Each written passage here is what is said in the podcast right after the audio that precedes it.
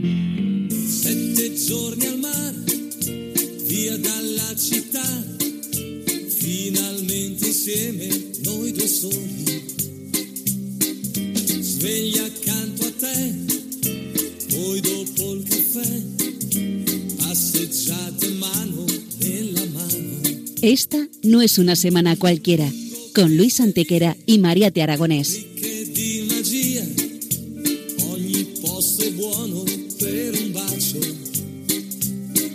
Hola a todos, bienvenidos una vez más al programa Esta no es una semana cualquiera en Radio María, con un servidor de ustedes Luis Antequera. y Mariate Aragonés.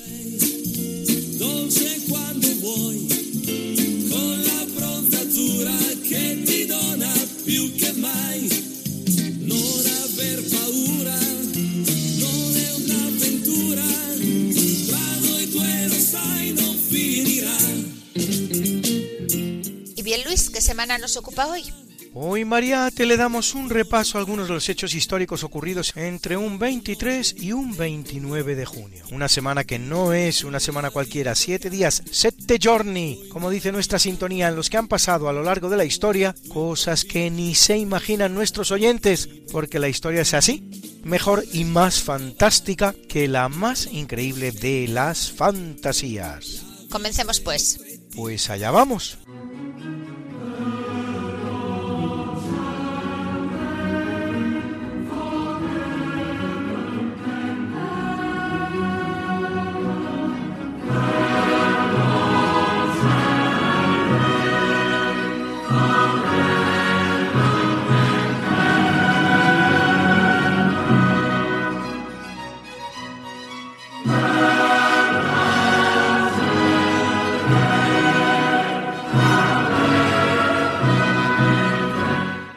Muy importante en la formación de Francia, ya que en 524 al sudeste del país se produce la batalla de Vézérons entre francos y burgundios, de incierto resultado. Ocho años después, la victoria de los francos en Autun representará la definitiva incorporación del reino burgundio al reino merovingio y en 841, en el marco de la guerra civil del imperio carolingio, tiene lugar la batalla de Fontenoy-en-Puisaye, en la Borgoña francesa, que bien podría llamarse de los tres hermanos, por librarla de un lado Carlos el Calvo y Luis el Germánico, y por otro Lotario I, al que derrotan, hijos los tres de Ludovico Pío, nietos por lo tanto de Carlomagno.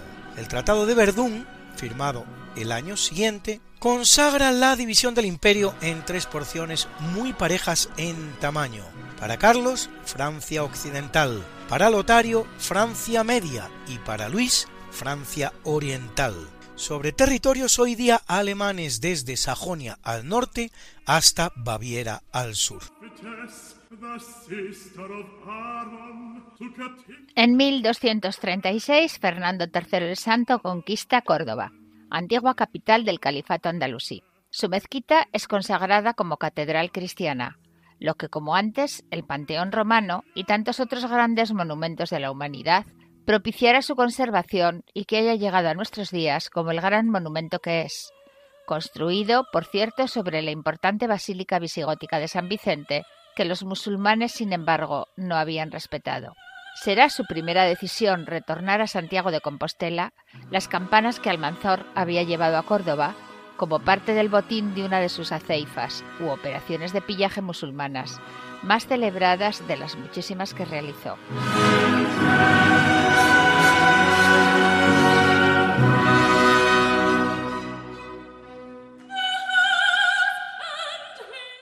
1314, en el marco de las guerras de independencia de Escocia, tiene lugar la batalla de Bannockburn, en la que 40.000 escoceses al mando del rey de Escocia, Roberto I Bruce, interceptan al ejército del rey inglés Eduardo II de unos 60.000 soldados y le propinan una inapelable derrota. Bannockburn es considerada como el principio de la independencia escocesa, aunque Inglaterra no reconocerá esta independencia hasta 1328.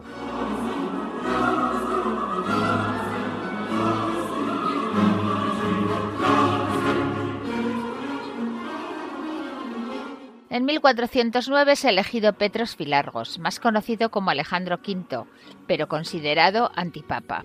En pleno proceso del que se da en llamar el cisma de Occidente, Alejandro, elegido en el cónclave de Pisa, que sigue al concilio del mismo nombre, se convierte nada menos que en el tercer papa reinante, simultáneamente con Gregorio XII en Roma y Benedicto XII en Aviñón, los cuales, aunque depuestos en Pisa, siguen sentados en sus respectivas y ya múltiples sillas de Pedro. La situación aún se prolongará durante ocho años, hasta que en 1417 la elección de Martín V en el concilio de Constanza ponga fin definitivamente al enojoso cisma.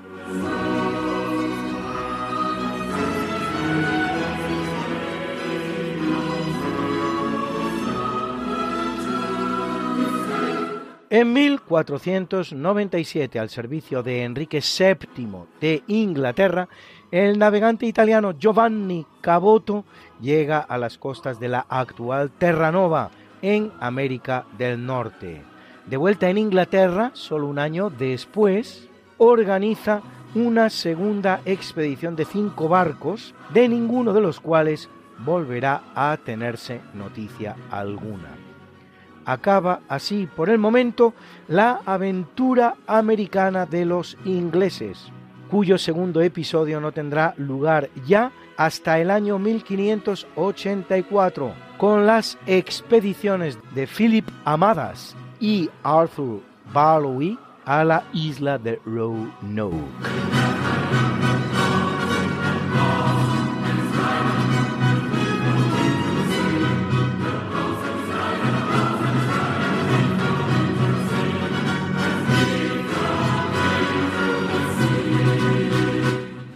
En 1506, Fernando el Católico firma los acuerdos de Villafáfila con Felipe el Hermoso, su yerno, casado con su hija Juana, que ha empezado a dar muestras ya de una incipiente locura, en los que Fernando le deja el gobierno de Castilla, pero como Felipe fallecerá apenas unos meses después, el 25 de septiembre, Fernando tendrá que reasumirlo.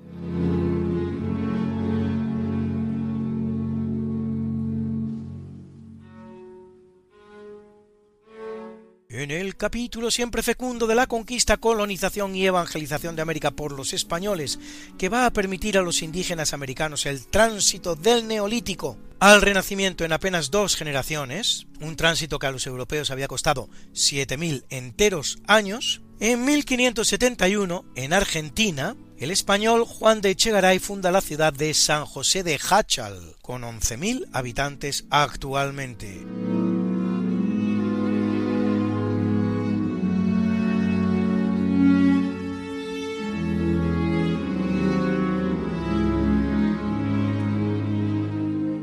En 1776, en California, el franciscano mallorquín Francisco Palou funda la misión de San Francisco de Asís, que hoy conocemos como San Francisco, ciudad hoy día norteamericana con casi 900.000 habitantes.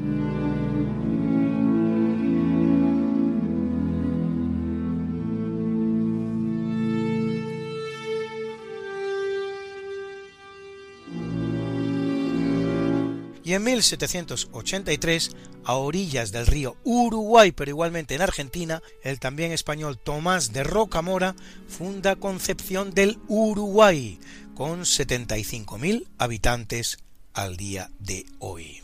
Haciendo posible todos ellos y muchos más tres siglos de pax hispana sin precedentes en la historia americana, la cual, una vez que España abandone el escenario, conocerá más de dos centenares de conflictos tanto civiles como entre vecinos.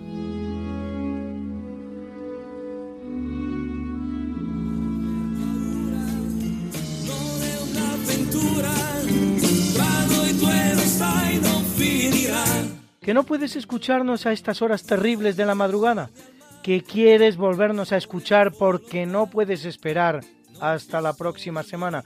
¿Que te perdiste un programa y no te lo perdonas? Que quieres mandarle el programa a un amigo tuyo al que sabes que le va a gustar. no te preocupes, todo tiene solución. ¿Conoces nuestro podcast?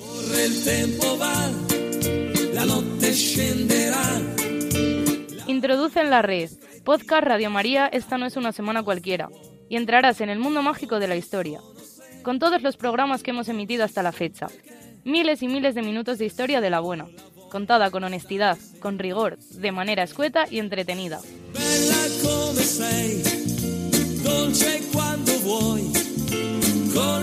Ya sabes, el podcast de Esta no es una semana cualquiera.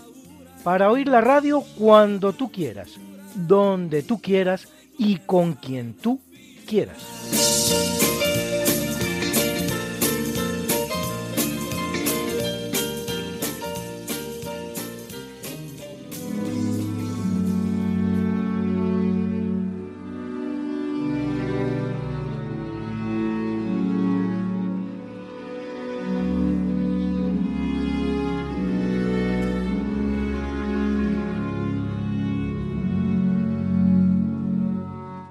1571 las Islas Filipinas, que él mismo ha tomado en nombre de la corona española seis años antes, por cierto, de una manera muy poco violenta, Miguel López de Legazpi funda Manila, topónimo que significa en tagalo el lugar donde hay nilad, siendo el nilad un arbusto del lugar, con 12 millones de habitantes al día de hoy. Ciudad que como tantas otras en América llegará a estar sumamente españolizada, aunque hoy quede casi nula presencia española en ella por mor de los bombardeos del general yankee MacArthur durante la Segunda Guerra Mundial, con 100.000 víctimas mortales, tantas como en Nagasaki y tres veces más que durante todos los bombardeos alemanes sobre Londres, los cuales destruyen todo el legado español en Manila.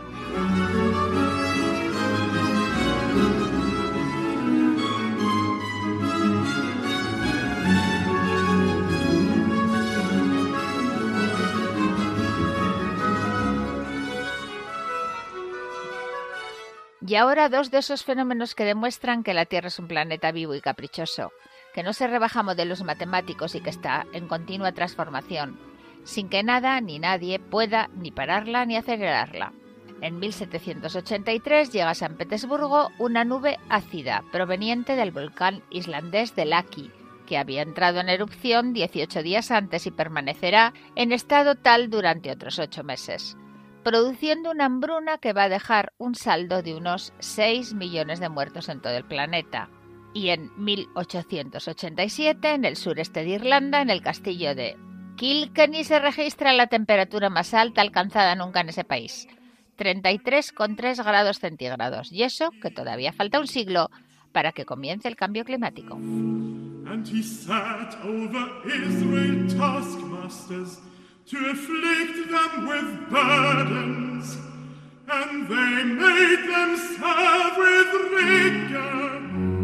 En 1812, al cruzar el río Niemen con su ejército, en el que por cierto van no pocos españoles por mor del Tratado de Fontainebleau alcanzado entre España y Francia, Napoleón inicia su campaña en Rusia. Lo hace sin previa declaración de guerra, como también lo hará 130 años después Adolf Hitler. Sorprendente el paralelismo de las carreras de ambos próceres y particularmente de sus campañas rusas. El 7 de septiembre Napoleón alcanza la victoria de Borodino y el 14 entra en Moscú que encuentra completamente vacío.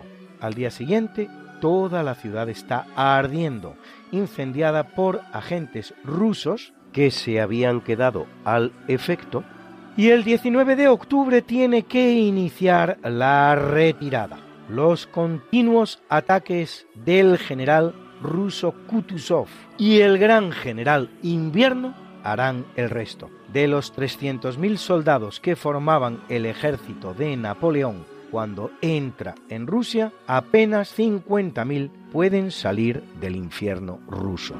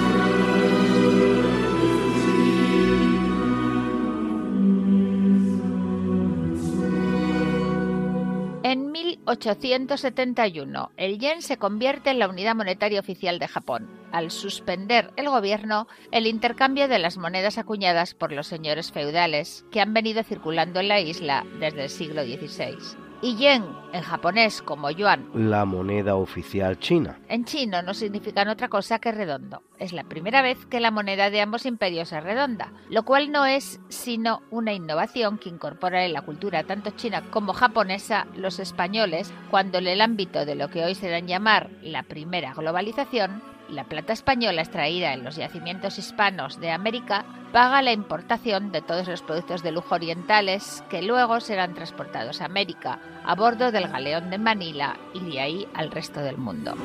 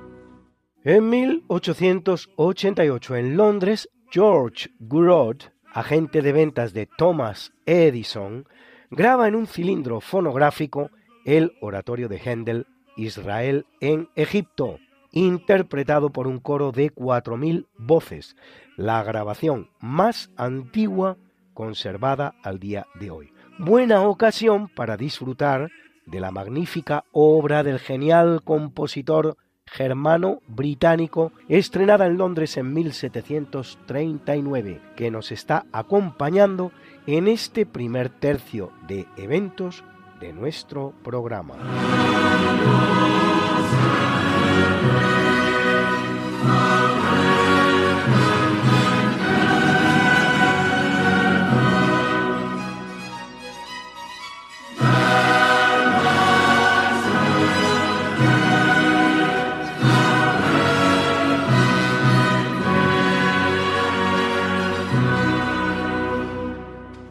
En 1948, tres años después de terminada la Guerra Mundial, la Unión Soviética inicia el llamado bloqueo de Berlín, ciudad que se queda aislada dentro de la zona del país que ocupa y gobierna la Unión Soviética. Los aliados occidentales deciden entonces aprovisionar la parte de la ciudad que les corresponde mediante un puente aéreo. La situación durará 11 meses, hasta que el 12 de mayo de 1949 la Unión Soviética levante el bloqueo. En realidad todo había sido culpa de la cumbre de Yalta, donde los aliados anglo-norteamericanos deciden otorgar a la URSS toda una parte del territorio alemán al oeste de Berlín, que éste no era capaz de alcanzar antes que ellos mismos que atacaban desde el oeste, y de la decisión posterior de Eisenhower de detener sus tropas en la orilla occidental del Elba para que fueran los soviéticos los que entraran en Berlín un error garrafal que contribuirá grandemente a cimentar el poderío soviético durante la posguerra y la Guerra Fría.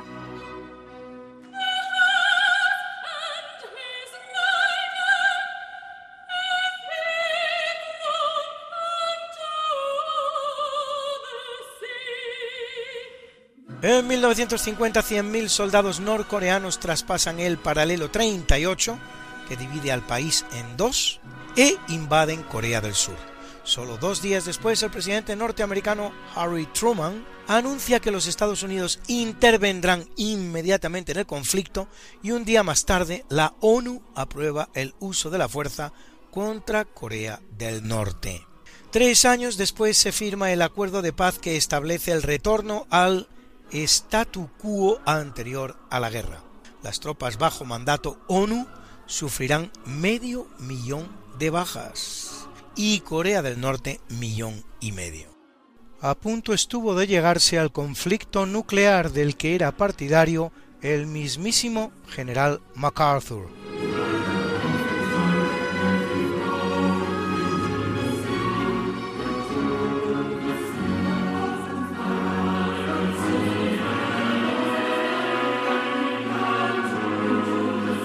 Y es un gran día para la ingeniería mundial que permite la transformación de la Tierra para servir mejor a las necesidades humanas, con dos grandes proyectos. Así, en 1959 se inaugura el Canal de San Lorenzo, de 3.700 kilómetros de longitud, entre Canadá y Estados Unidos, el cual va a unir el Océano Atlántico con los grandes lagos de América del Norte. Y en 2016 la ampliación del Canal de Panamá, acometida por la empresa española SACIR, permite duplicar el tonelaje que transita por sus benéficas aguas, que hacen posible el abaratamiento y la agilización del tráfico comercial mundial.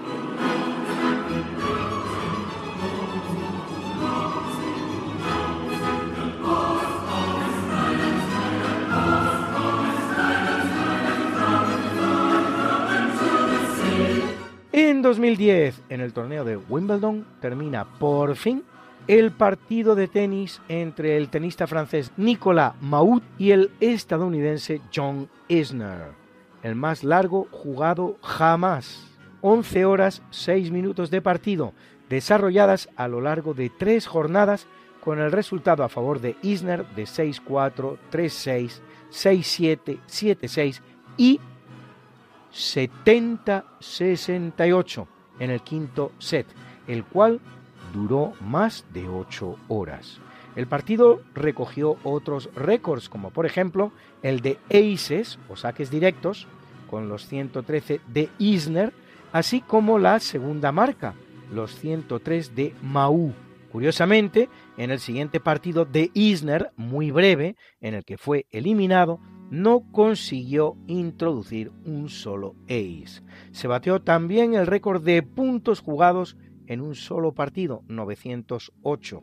Curiosamente, el perdedor del partido, Mau, ganó más puntos, 502, récord de puntos ganados nunca en un solo partido, que el ganador, Isner, que solo ganará 468. Segunda marca de la historia del tenis. La cosa tuvo tal trascendencia que la reina Isabel acudió a ver los puntos finales del partido después de más de 30 años de no dejarse ver por el torneo londinense.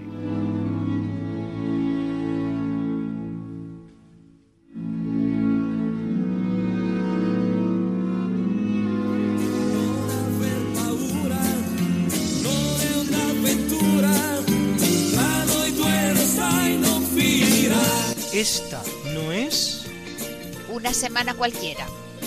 Con Mariate Aragonés Y Luis Antequera. la historia como es. Y no como nos gustaría que fuera.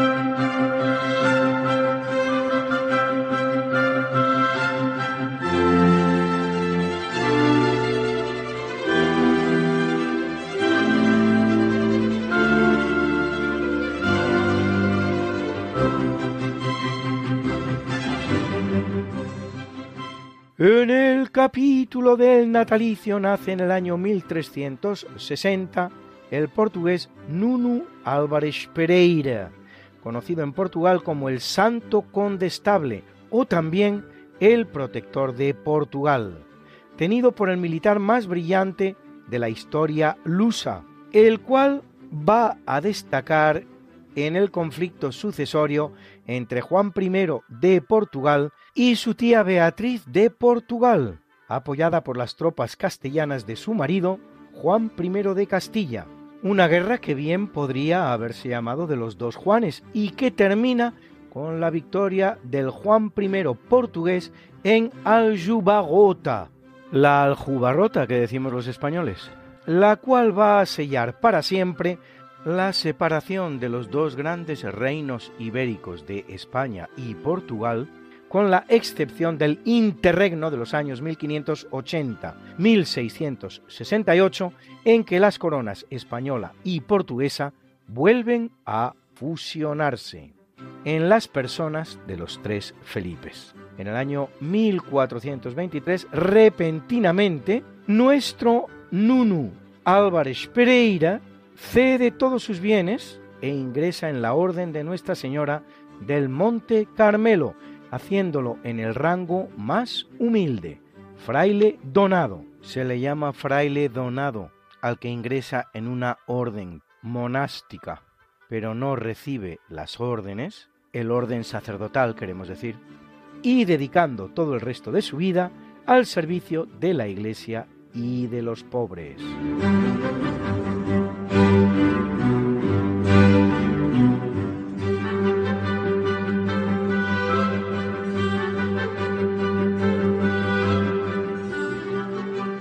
La luz en el año 1577 el alemán Pedro Pablo Rubens, principal representante de la pintura flamenca del siglo XVII, pintor prolífico donde los haya de obras además particularmente grandes. Autor de pinturas inolvidables como Las Tres Gracias o La Crucifixión de San Pedro, uno de los mejores retratistas del cuerpo de la mujer, y particularmente los de su esposa y su cuñada, las hermanas Fourment, Elena y Susana.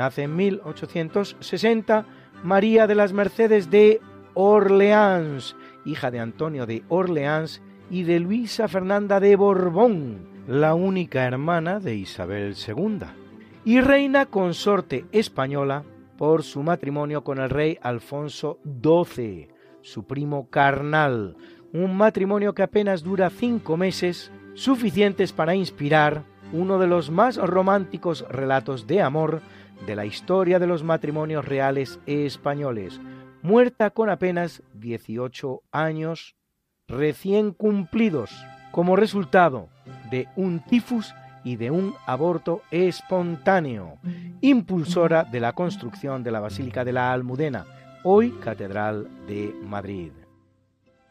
¿Dónde vas, Alfonso XII? ¿Dónde vas triste de ti?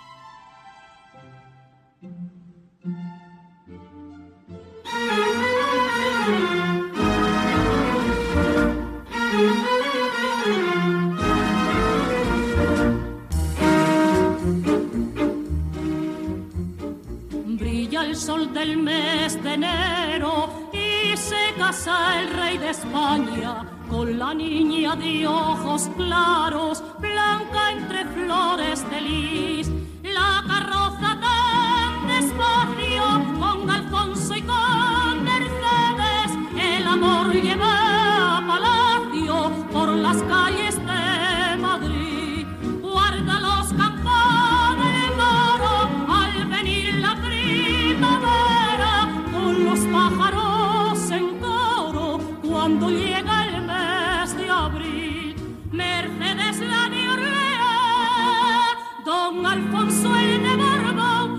la canción va por la calle con los nombres de los dos. ¿Dónde vas, Alfonso XII? ¿Dónde vas, triste de ti? Voy en busca de Mercedes, que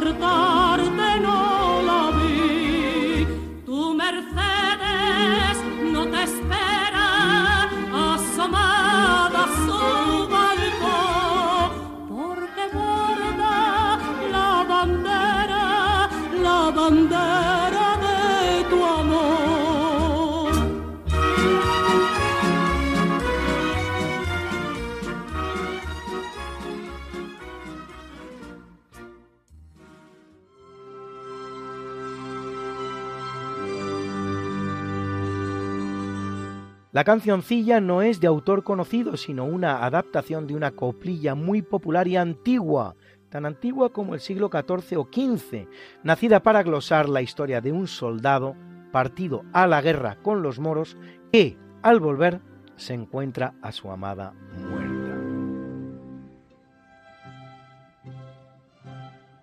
Nace en 1886 Robert Schuman, primer ministro de Francia, considerado uno de los padres de la unificación europea junto con Alcide de Gasperi y Konrad Adenauer.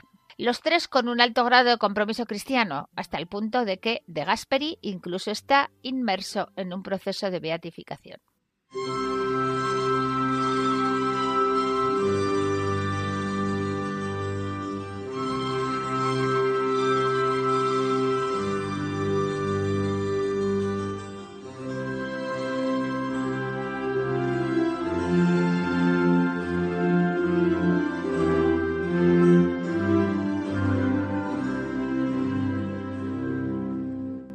Ve la luz en el año 1932 Antonio Chenel, más conocido como Antoñete, torero español, caso típico de triunfo tardío, pues alcanzará la cima taurina con su reaparición en 1981, cuando ya tenía 50 años, en lo que se da en llamar su lustro triunfal, siendo especialmente recordada su faena al toro cantinero en 1985 en la Plaza de las Ventas.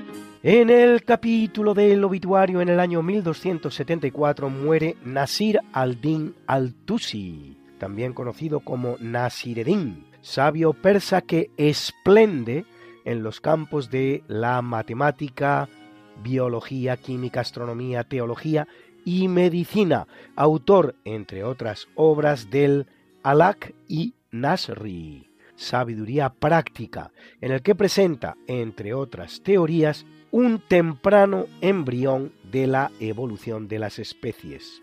Una teoría que se atribuye con excesiva ligereza a Charles Darwin, pero en la que el género humano viene trabajando intensamente desde antiguo, de lo que son buena prueba los trabajos de su mismo abuelo, Erasmus Darwin, pero mucho antes el chino Zhuangzi, en el siglo IV a.C., los griegos Anaximandro, Empédocles e incluso Aristóteles, el romano Lucrecio, el árabe Al-Yaiz en su libro de los animales del siglo IX, los franceses Georges Louis Leclerc, Jean-Baptiste de Monet o Charles Bonnet y no menos que todos ellos, el español Félix de Azara en su obra Apuntes sobre la historia natural de los cuadrúpedos del Paraguay, varias veces citada por Charles Darwin, por cierto, escrito en 1802.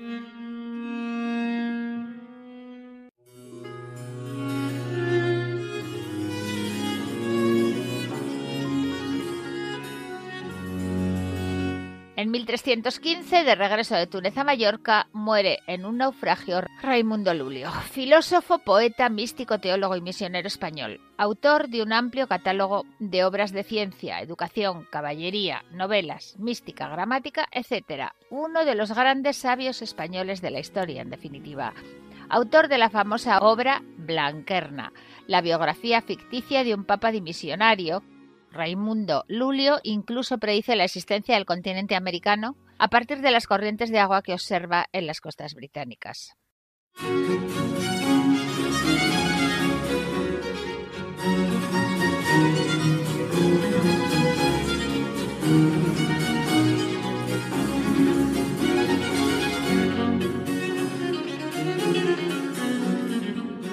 En 1537, probablemente de sífilis, durante su regreso a España en algún lugar del Océano Atlántico cercano a las Islas Canarias, muere el conquistador español Pedro de Mendoza, primer adelantado del Río de la Plata y fundador de la primera ciudad de Buenos Aires, pues Buenos Aires tendrá dos fundaciones, la segunda por Juan de Garay. Como era lo preceptivo en estos casos, su cuerpo será arrojado al mar, idéntico final al de Juan Sebastián Elcano, García Jofre de Loaísa, el pirata inglés Francis Drake y tantos y tantos otros hombres de mar.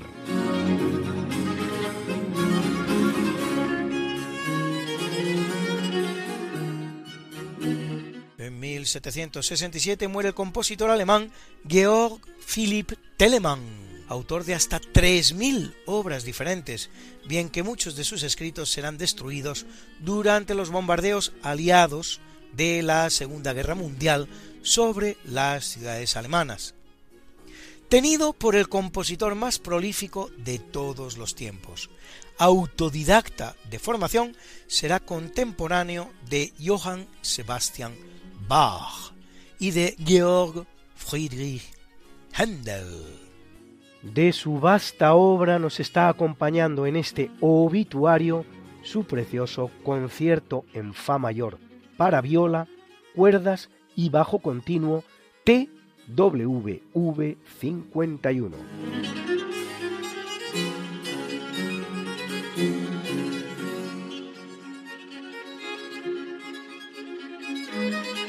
Muere en 1839 el gran botánico español Mariano Lagasca, compilador de un extenso herbario y autor de obras fundamentales de la botánica como Descripción de algunas plantas del Real Jardín Botánico de Madrid o Introducción a la criptogamia en los anales de las ciencias naturales. Aquí tenemos una palabra muy interesante, la criptogamia. La criptogamia es la parte de la botánica que estudia las plantas sin flores incluyendo algas, hongos, helechos, etcétera, etcétera. Se compone de la fusión de dos partículas, cripto, que significa lo que es oculto.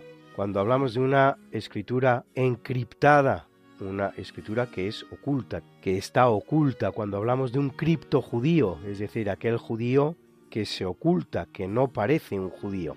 Y tenemos también la palabra gamia, que significa unión íntima, matrimonio. Tenemos el matrimonio que es monógamo, la monogamia, es decir, que se produce una única vez entre un solo hombre y una sola mujer. Tenemos al bígamo, que es aquel que está casado con dos señoras. Por lo tanto, criptogamia es aquella manera de reproducirse, de realizar el acto íntimo o el matrimonio, pero de una manera oculta que no se ve y que es justamente la que nos explica esa parte de la botánica que estudia las plantas sin flores llamada criptogamia.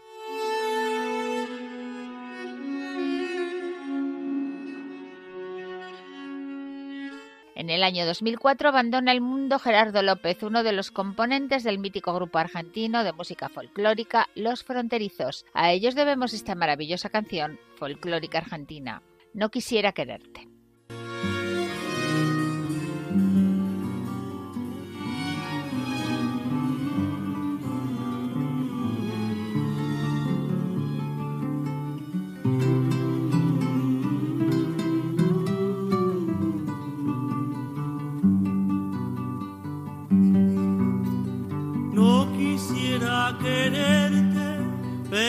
Quiero.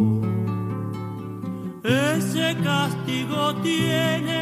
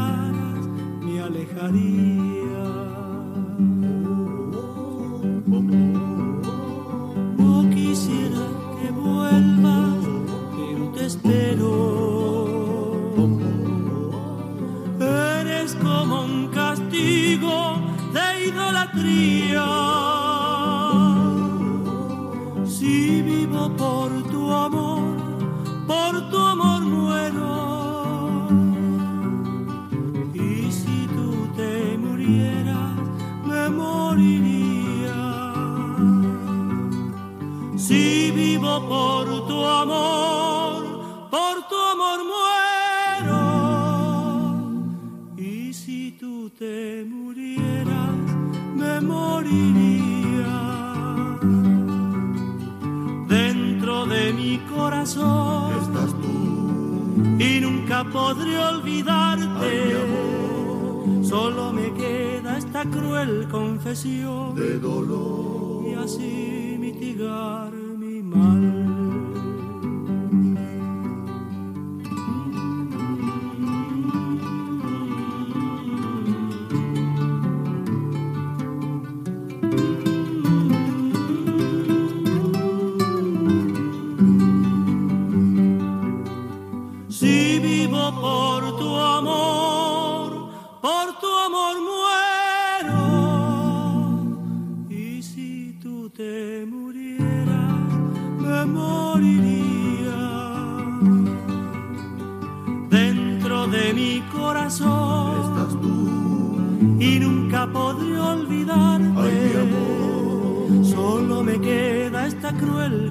de dolor. y así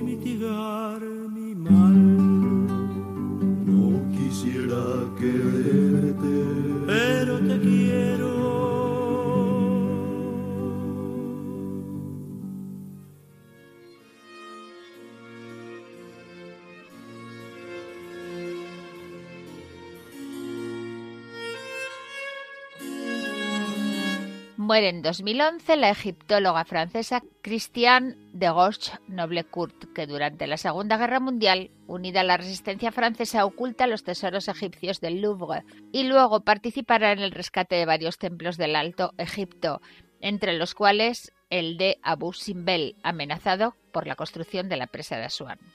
Y muchos de ustedes se preguntarán cuál es este faraón que se llama Abu Simbel, tan importante como para darle cara a estas figuras de varias decenas de metros y toneladas y toneladas de peso. Pues bien, Abu Simbel no es ningún faraón, ni siquiera es ningún ministro faraónico, ni siquiera es una palabra de la lengua faraónica. El copto. Abu Simbel es el nombre árabe del pastorcito que encontró las grandes figuras talladas en la piedra que hoy llamamos Abu Simbel, es decir, el templo de Abu Simbel. Un templo que por otro lado fue desplazado varios metros de su emplazamiento original para poder dar paso a esta gigantesca presa de Asuán sin que se lo llevara por delante, lo cual se hizo con gigantescas grúas y cortando cada una de las figuras en varias partes Busquen ustedes en la red las fotos de este desplazamiento mediante grúas porque son verdaderamente espectaculares.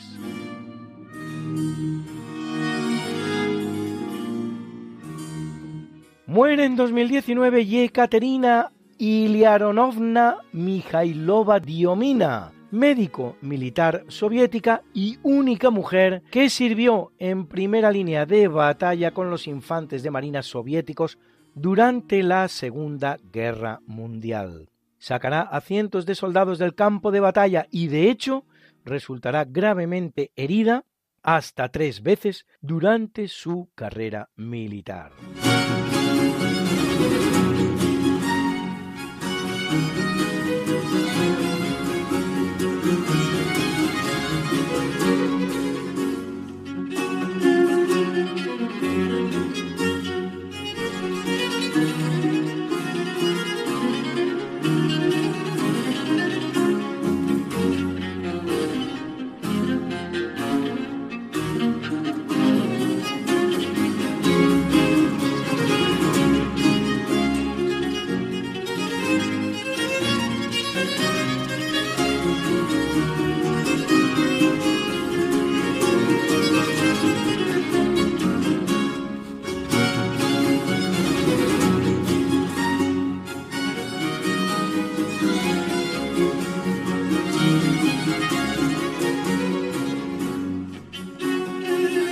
Y hoy con Alberto Hernández conocemos a uno de esos grandes frailes españoles que brillaron en los años en los que España se extendía más allá de todos los grandes mares de la tierra.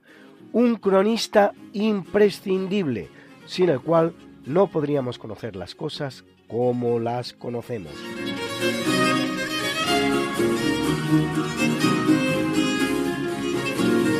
Ahora que soy viejo me paro a considerar las cosas heroicas que en aquel tiempo pasamos, que me parecen que las veo presentes. Y digo que nuestros hechos no lo hacíamos nosotros, sino que venían todos encaminados por Dios. Esto venía a escribir Bernal Díaz del Castillo cuando empezó a escribir su obra, la historia verdadera de la conquista de la Nueva España. Esta obra la hizo ya cuando tenía 60 años y estuvo rectificándola prácticamente hasta su muerte. Se la recopiló uno de sus hijos. Él tuvo nueve hijos con su esposa legítima y tres con una india de singular belleza. Según parece, nuestro héroe participó en 19 batallas, infinidad de pequeñas incursiones o combates con los indios. El libro en sí es apasionante, es una lectura épica. Sobre todo hay una cosa, que es que cuenta la verdad y carga las cintas en que la conquista de América realmente está hecha por soldados que él llama comunes, que sí que han tenido grandes dirigentes, ya sea Cortés o Alvarado, pero que la conquista realmente las que la realiza es el pueblo llano. Se ve como una lucha entre soldados e indios que los dos tienen virtudes y los dos tienen defectos. Es un libro que, por supuesto, ha utilizado la leyenda negra para desprestigiar la conquista de España, pero realmente lo que hace este libro y es una descripción minuciosa de lo que ha sido la historia. Nuestro buen hombre conoció a Hernán Cortés, a Malinche, a Pedro de Alvarado, aunque según muchos dicen que no es el autor, puesto que no tiene estudios clásicos, pero es una persona de 60 años que ha vivido mucha vida. Y entonces, como dijo nuestro amigo Cervantes, por la espada no le botó la pluma. Este señor nació en 1496 en Medina del Campo, pero como aquella zona era muy pobre y bueno, la gente en aquella época se dedicaba a buscar vidas mejores al otro lado del mar, pues atraviesa el océano, hace tres o cuatro expediciones con pedrerías, con Diego Velázquez, hasta que se encauza con eh, Hernán Cortés, que es la definitiva. Y entonces, para contrarrestar las informaciones de otros autores, él decide escribir la suya propia. Ha sido dos veces capitán provisional, pero la verdad es que no muere muy rico. Todas las encomiendas que le prometían y todo eso, pues al final se lo daban muy reducido y él tiene muchos hijos que mantener, con lo cual esta es la vida de un soldado más que tuvo la suerte de saber escribir. Está enterrado en la antigua, en la catedral en Guatemala. Pues esto es todo y buenos días.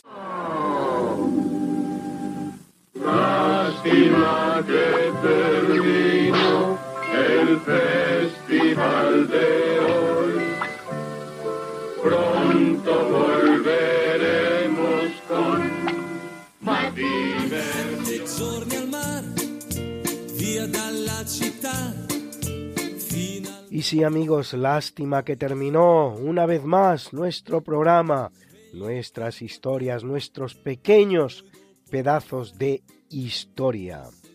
Y para terminar, ¿qué sino presentar la mucha buena y variada música que nos ha acompañado hoy como siempre y en el tercio de eventos, el oratorio Israel in Egypt de Georg Friedrich Händel. Eran concretamente su finale, The Lord shall reign forever and ever, el Señor reinará por los siglos de los siglos, y los números 1 y 2. Now there arose y and the children of Israel. Interpretó el Monteverdi Coa Würzburg, dirigido por Matías Beckert. En el natalicio hemos escuchado la decimoséptima sinfonía de nuestro gran compositor de referencia, William Herschel, el británico William Herschel, por cierto, descubridor tanto del planeta Urano como de los rayos infrarrojos, uno de esos hombres para todo, interpretada por los London Mozart Players, que dirigía Matthias Bammert. Y en el obituario, la música de Georg Philipp Telemann, y más concretamente su concierto en Fa mayor para viola, cuerdas y bajo continuo TWV 51, interpretado por la Brema Baroque Orquesta, a la viola y dirigiendo Tomoe Badiarova. Y tres bonitas canciones, como siempre, en este caso, Gates of Istanbul, Puertas de Estambul de Lorena McKennitt, interpretada por la propia Lorena McKennitt. Y también esa cancioncilla ¿Dónde vas, Alfonso XII? que no es otra cosa que una melodía popular sin origen muy conocido, interpretado por Imperio de Triana. Y la preciosa canción argentina que a mí personalmente tantos recuerdos me trae, No quisiera quererte, de Horacio Guaraní, interpretada por ese magnífico grupo folclórico argentino salteño que son los fronterizos.